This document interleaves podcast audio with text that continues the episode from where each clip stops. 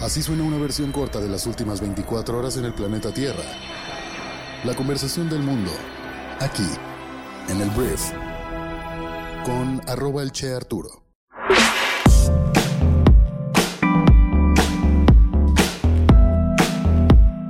Muy buenos días, bienvenidas, bienvenidos a esto que es el brief para este viernes 17 de marzo.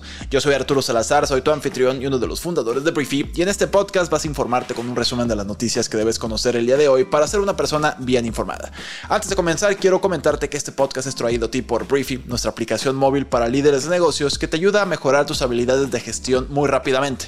Si estás buscando una herramienta que te ofrezca en un solo lugar resúmenes de libros, podcasts eh, educativos en temas de negocios y lecciones cortas en temas como marketing, negociación, comunicación, liderazgo, Briefy es la opción que puedes descargar el día de hoy para ser una persona que se prepare constantemente invirtiendo poquito tiempo. Entonces, gracias por estar aquí y vamos a comenzar con esto que es el brief. Vamos a arrancar hablando con un notición muy bueno que llevó años concretarlas y que a pesar de que ya se había concretado una parte de este proyecto hace unos años, el día de ayer tomó una nueva dimensión que es el castigo al matrimonio infantil un calvario, un infierno que lamentablemente muchísimas mujeres tuvieron que padecer durante muchos años en nuestro país y que el día de ayer eh, el Senado lo que hizo fue castigar con hasta 22 años de cárcel el matrimonio infantil.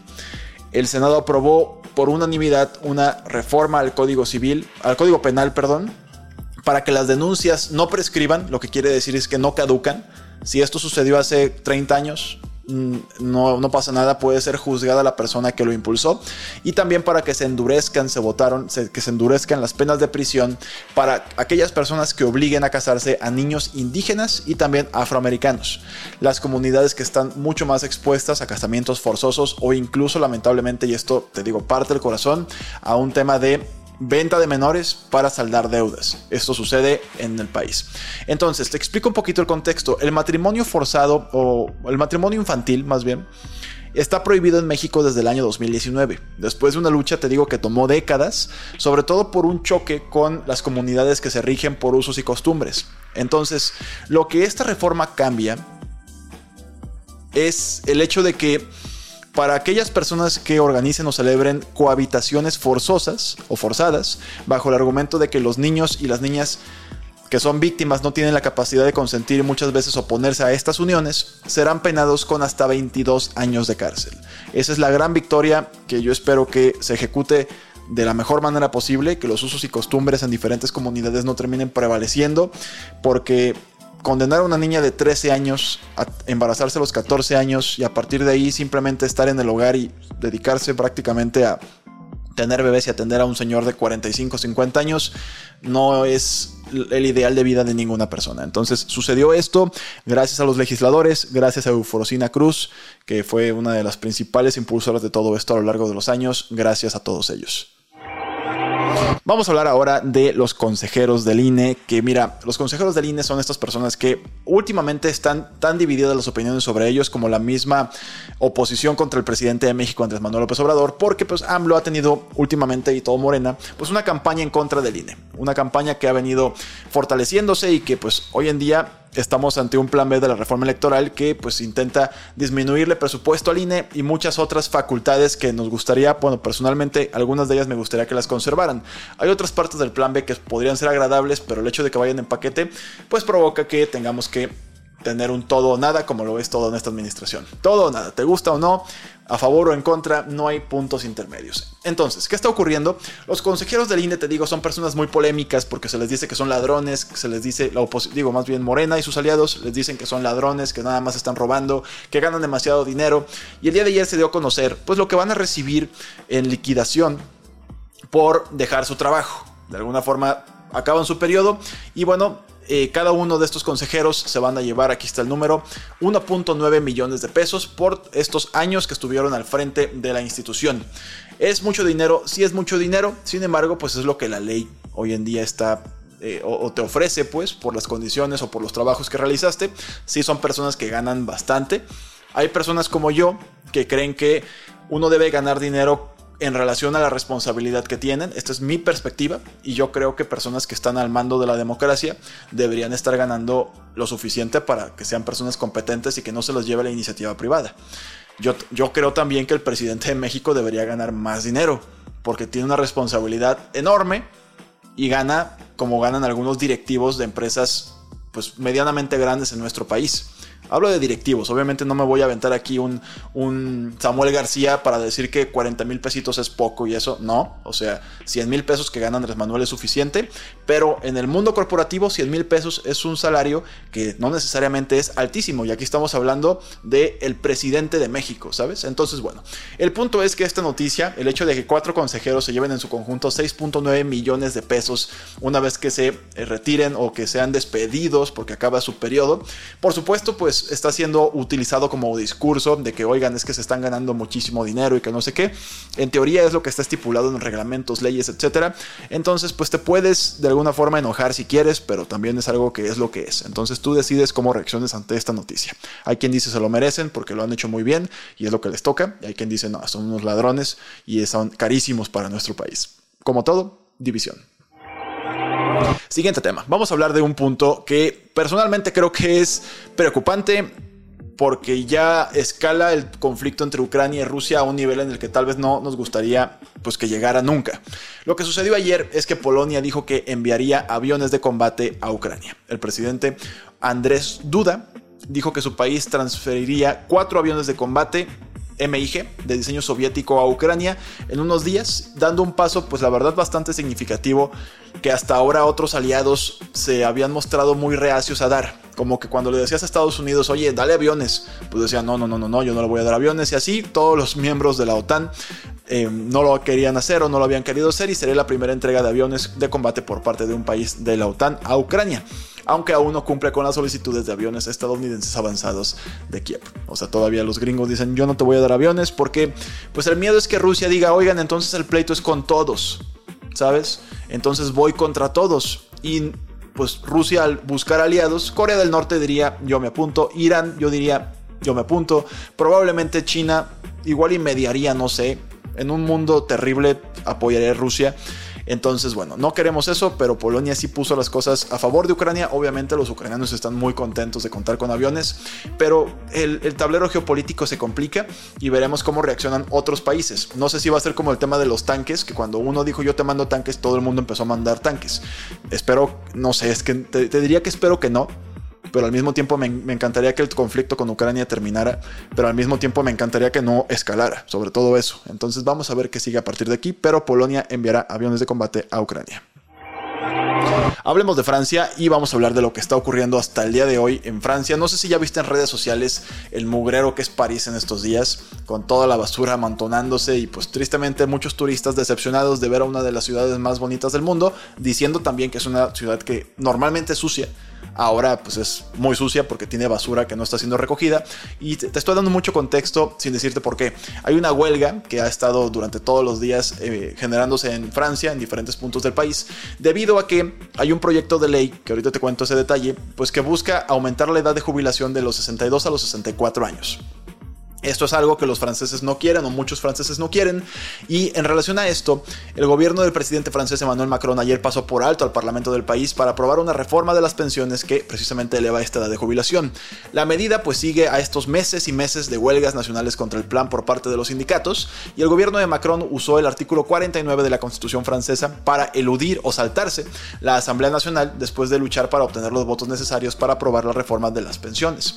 Los legisladores de oposición en la Cantaron el himno nacional francés y golpearon sus escritorios para protestar por la medida, porque pues hay gente que lo considera muy dictatorial.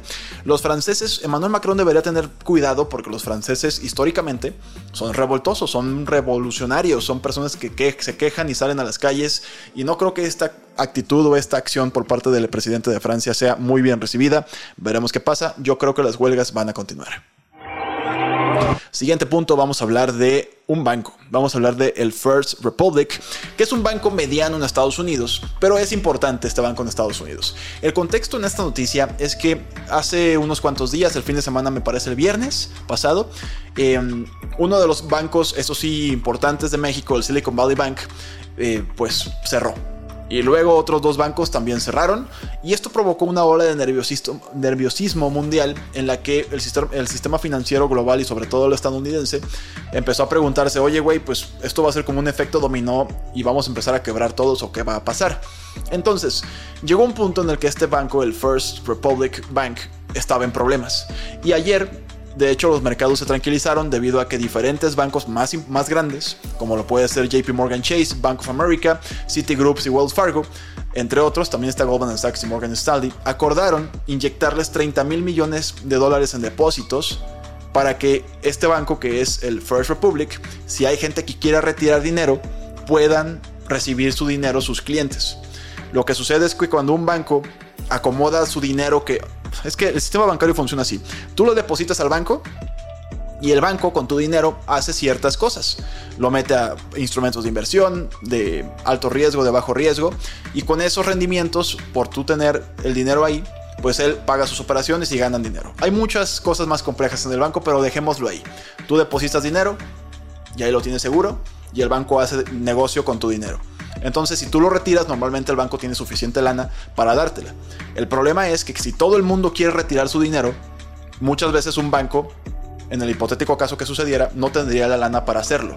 Eso fue lo que le pasó más o menos al Silicon, al Silicon, Valley Bank y a este banco le podría haber pasado. Entonces lo que hicieron estos otros bancos fue precisamente depositarle mucha lana para que si los eh, tarjetavientes, por así decirle, del el First Republic Bank quisieran retirar dinero, pudieran hacerlo y el banco no tuviera que cerrar o pues sí, cerrar y con esto engravecer la situación financiera de Estados Unidos y del mundo. Fue un poquito, espero no haberte hecho bolas, eso fue lo que ocurrió, entonces las cosas se, se tranquilizaron tantito con el tema financiero bancario en Estados Unidos y por lo tanto en el resto del mundo. Ahora voy a hablar del presidente Joe Biden y de TikTok. Cuando Donaldo, el expresidente más naranja del mundo, Donald Trump, estaba en la Casa Blanca, le cantó el tiro a TikTok y le dijo, ¿sabes qué? Te voy a cerrar porque estás espiando a los estadounidenses. Y bueno, como cualquier persona que esté en contra de Donaldo, yo me considero un güey que no le cae bien Donaldo pues dije, pues estás loco, güey. Igual estás exagerando. Y cuando entró Joe Biden, las cosas como que se alivianaron entre el gobierno de Estados Unidos y TikTok, que es propiedad de una empresa china que se llama Bidens. Lo que está sucediendo es que el gobierno de Biden ayer le exigió ya a los propietarios chinos de TikTok, o sea, ByteDance, a vender la aplicación o se podrían enfrentar a una posible prohibición muy seria de que ya no puedan utilizar, que no pueda ser descargada ni utilizada TikTok en Estados Unidos.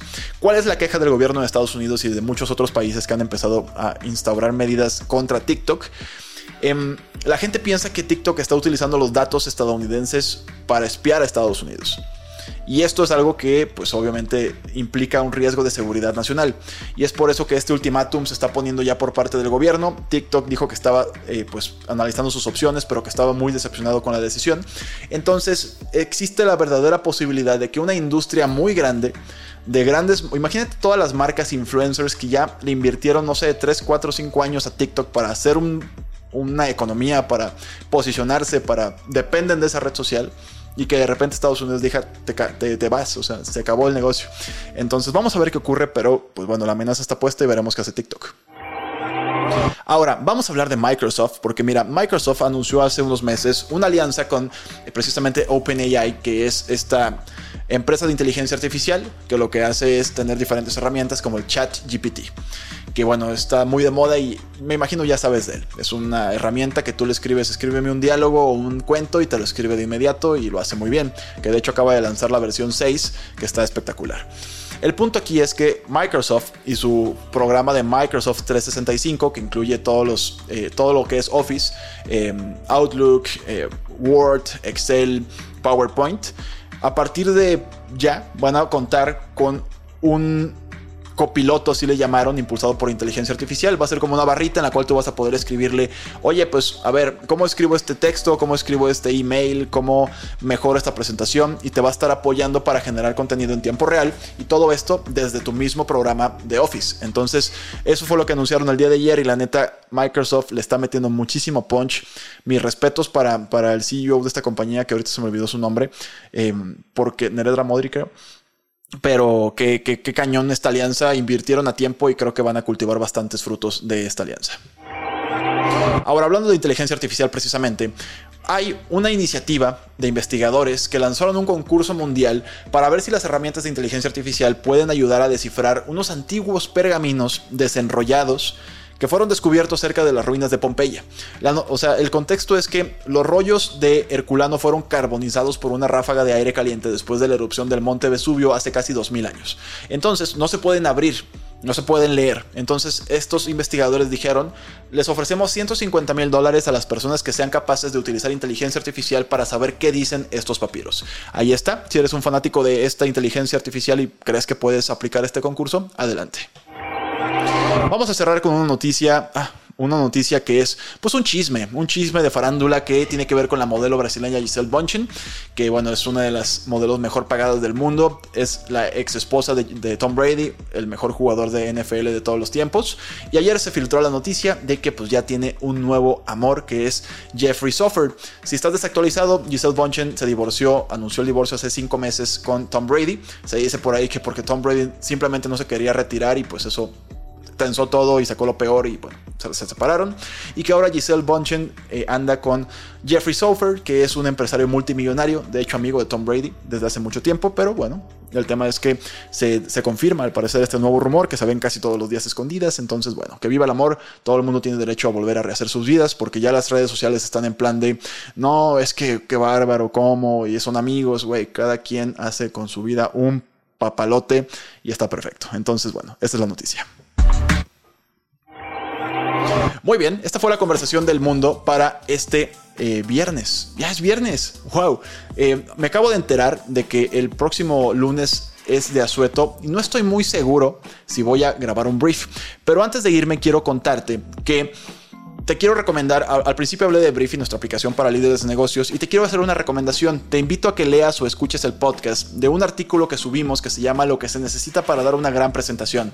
Si estás a punto de dar tal vez un pitch para una empresa, para unos inversionistas o una presentación para tu negocio o para un cliente, este artículo te explica en tres minutos las enseñanzas de Carmín Gallo, que es una de las mentoras de Harvard más importantes de la Facultad de Negocios, y te explica en cinco pasos, me parece, unas técnicas bastante probadas y buenas para que precisamente la rompas en tu próxima gran presentación. Entonces, espero que te genere mucho valor. Como te lo dije al principio, como te lo dije al principio, eh, Briefy tiene 14 días de prueba totalmente gratis, entonces espero que la puedas aprovechar. Y pues bueno, por último, no me queda más que agradecerte que estés aquí. Gracias por compartir este podcast con tus amigos y familiares. También por darle un like y dejarnos un comentario en el video de YouTube si nos estás viendo por ahí.